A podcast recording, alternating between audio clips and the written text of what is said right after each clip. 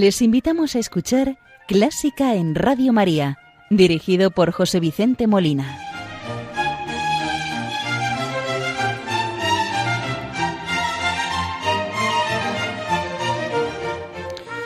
Muy buenas noches, queridos oyentes de Radio María. Reciban un cordial saludo de quien les habla, José Vicente Molina, que voy a tener el gusto de acompañarles en el programa de hoy domingo 20 de octubre de 2019, programa que vamos a dedicar a Joaquín Turina, nacido en Sevilla en 1882 y fallecido en Madrid en 1949, del que celebramos el 70 aniversario del fallecimiento y el centenario del estreno de sus danzas fantásticas. Iniciamos el programa saludando a la Virgen María encomendando a nuestros oyentes, voluntarios, benefactores y muy en especial encomendamos a las personas que están atravesando momentos de sufrimiento del cuerpo o del alma, para que la Virgen les sane en la medida de lo posible y les ayude a llevar la cruz. Hoy vamos a rezar con el Ave María Opus 45 de Joaquín Turina en una versión de las hermanas Virgin Ling, Laisa soprano y Ella piano.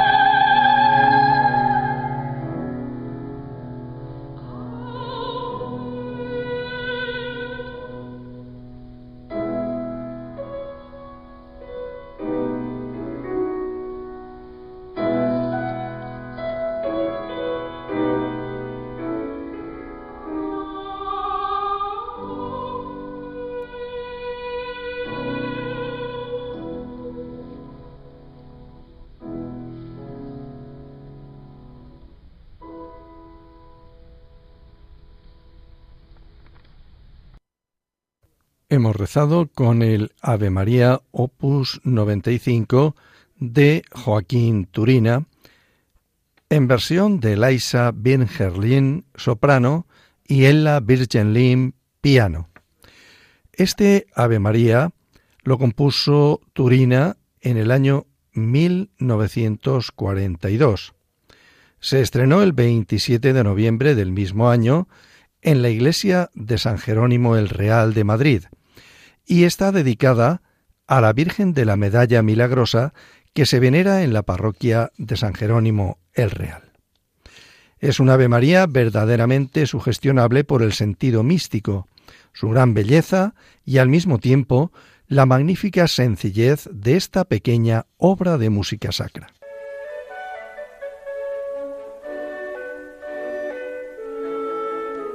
Conoce los periodos de la música culta, desde la Edad Media, Barroco, Romanticismo, hasta el presente siglo XXI. Escucha Clásica en Radio María con José Vicente Molina.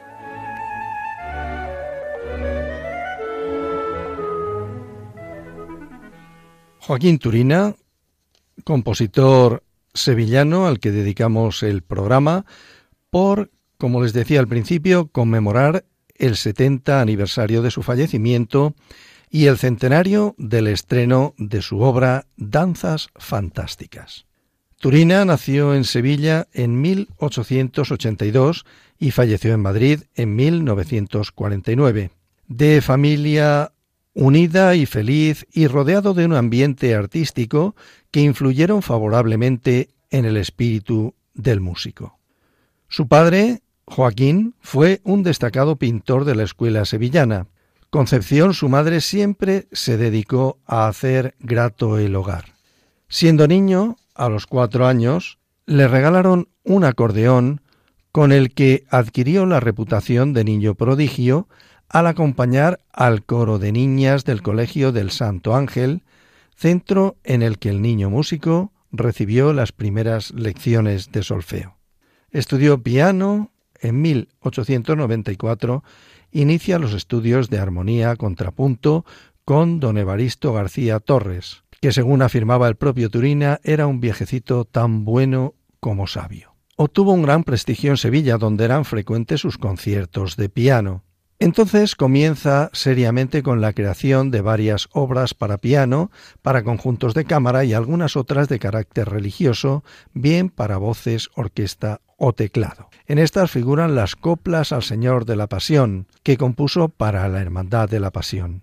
A los quince años escribe una ópera, La Sulamita, basada en un libro de Pedro Valgañón, que orquestó él mismo, entre 1901 y 1902. Entre 1902 y 1905 se presenta en Madrid en un concierto ante el público que tuvo lugar en el Salón del Ateneo el 14 de marzo de 1903. Aprovecha esta época también para estudiar, aunque no composición, pero sí piano con José Tragó, a la vez que con Pilar de la Mora compartía el centro de la enseñanza pianística en Madrid. Gran fortuna fue para él tener un maestro tan insigne al artista que recordaría a lo largo de su vida con afecto, respeto y admiración. Entre 1905 y 1913 fue a París, donde al poco tiempo de llegar se entrega de nuevo a la composición. Según sus palabras, empecé una romanza andaluza para piano. Cuánto me acordé de Andalucía, porque allí está mi vida entera y mis ilusiones. Joaquín Nin le presentó a su maestro, Mosokowski, quien comenzó las clases trazar de hacer un cambio entrando en la Escola Cantorum bajo la dirección de Mussorgsky. En 1906 ingresa en la Escola Cantorum y la estancia en París se prolonga hasta 1913, llevando un ritmo de vida de enorme intensidad totalmente entregado al estudio, posteriormente a este y al trabajo siempre dedicado totalmente a la música. En 1908 contrae matrimonio con Obdulia Garzón, y en 1910 nace el primero de sus cinco hijos.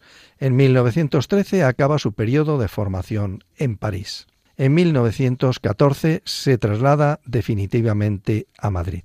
De inmediato se entrega su trabajo de compositor, ahora en el género lírico. En 1920 ingresa en la palantilla del Teatro Real como concertador, y donde estuvo contratado durante cuatro temporadas a partir de la de 1920-1921. Una obra de Turina, la que comentaba que se cumple el centenario, las danzas fantásticas que fueron estrenadas en ese año 1919. Obra que consta de tres partes.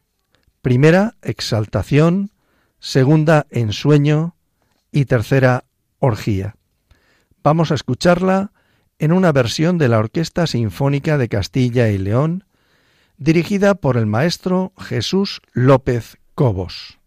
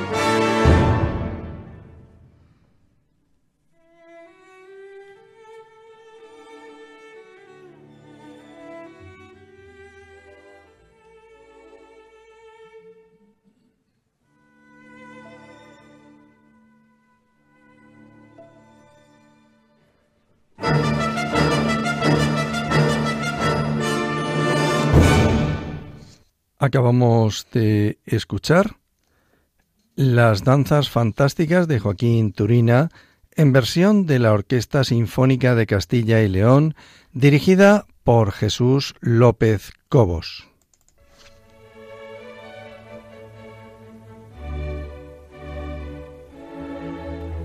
Están escuchando Clásica en Radio María con José Vicente Molina.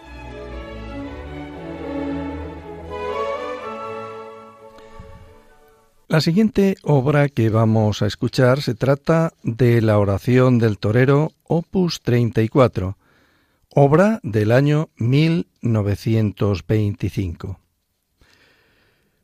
Voy a leer un comentario que estaba incluido en el programa del día del estreno en Barcelona el 23 de octubre de 1928 y que luego fue reproducido en un periódico taurino de la época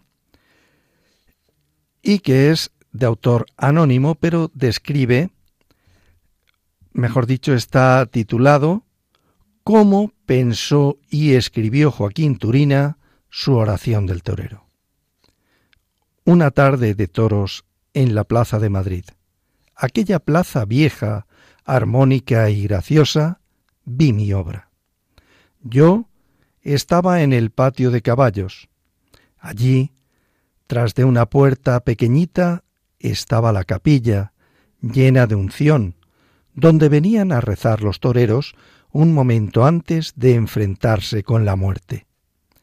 Se me ofreció entonces, en toda su plenitud, aquel contraste subjetivamente musical y expresivo de la algarabía lejana de la plaza, del público que esperaba la fiesta, con la unción de los que ante aquel altar, pobre y lleno de entrañable poesía, venían a rogar a Dios por su vida, acaso por su alma, por el dolor, por la ilusión y por la esperanza que acaso iban a dejar para siempre dentro de unos instantes.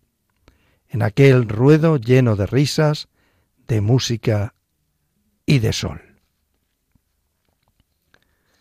Escuchemos la oración del torero opus 34 de Joaquín Turina en versión de la Orquesta de Cámara de Bruselas.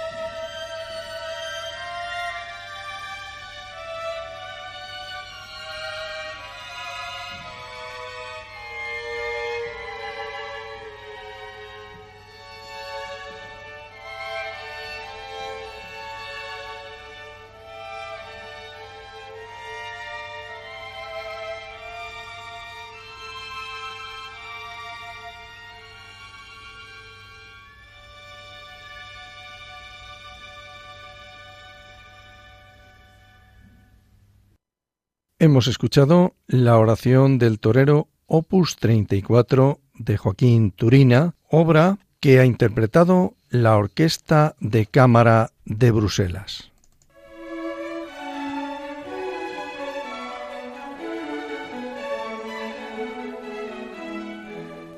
Buena música para encontrarse con la suprema belleza que es Dios.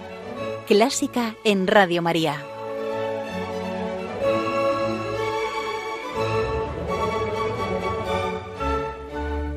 Joaquín Turina, al que, como saben, estamos dedicando el programa por celebrarse este año el 70 aniversario de su fallecimiento y también el centenario del estreno de las danzas fantásticas que hemos escuchado al principio del programa. También Turina escribió para guitarra. Vamos a escuchar una de las cinco obras que compuso, en concreto la última, titulada Garrotín y Soleares, Homenaje a Tárraga, escrita en el año 1932 y dedicada a Andrés Segovia. Esta obra tiene dos partes, la primera Garrotín y la segunda Soleares, que como bien es sabido son dos de los palos que se utilizan en el flamenco. Escuchemos este Garrotín y Soleares de Joaquín Turina en versión a la guitarra del maestro Narciso Yepes.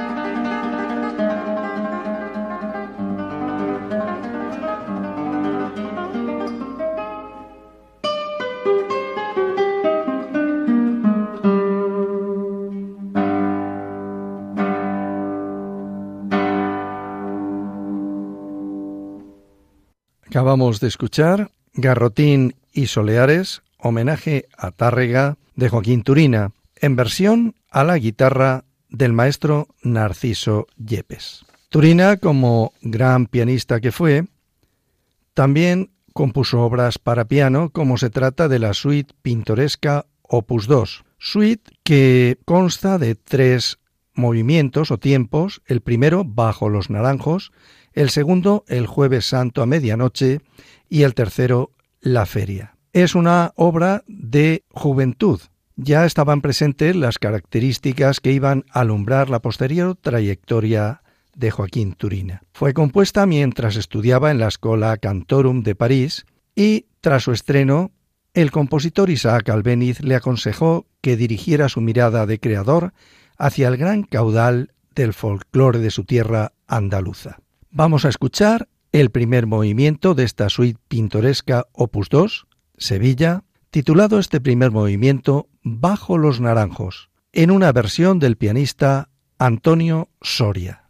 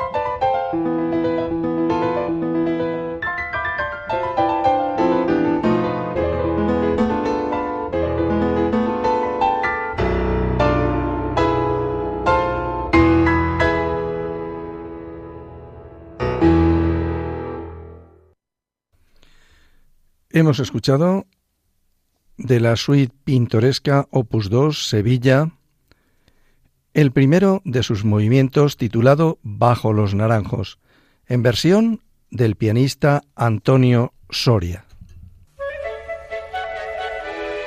¿Te gusta la música clásica? Si tienes alguna sugerencia o quieres hacer una consulta, puedes escribirnos a clásica en Radio María 2 arroba radiomaria.es. Y si quieres volver a escuchar este programa, puedes pedirlo llamando al teléfono del oyente 91 822 8010. También lo tendrás disponible en el podcast de Radio María, www.radiomaria.es.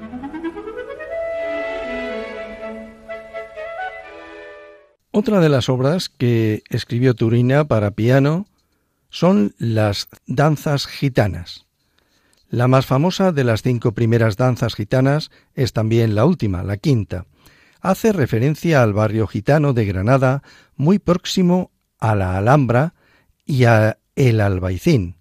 Turina utiliza sus melodías flamencas para crear un ambiente perfecto.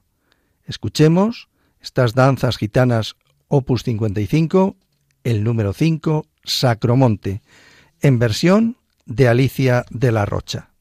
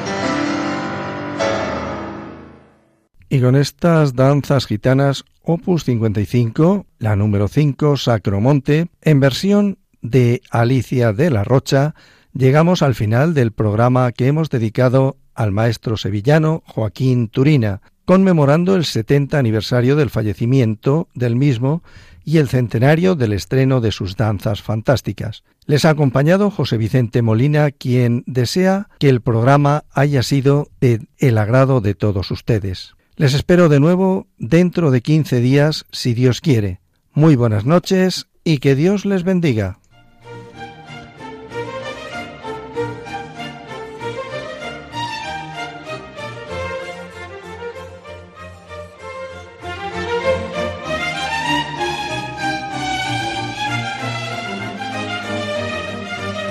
Han escuchado Clásica en Radio María dirigido por José Vicente Molina.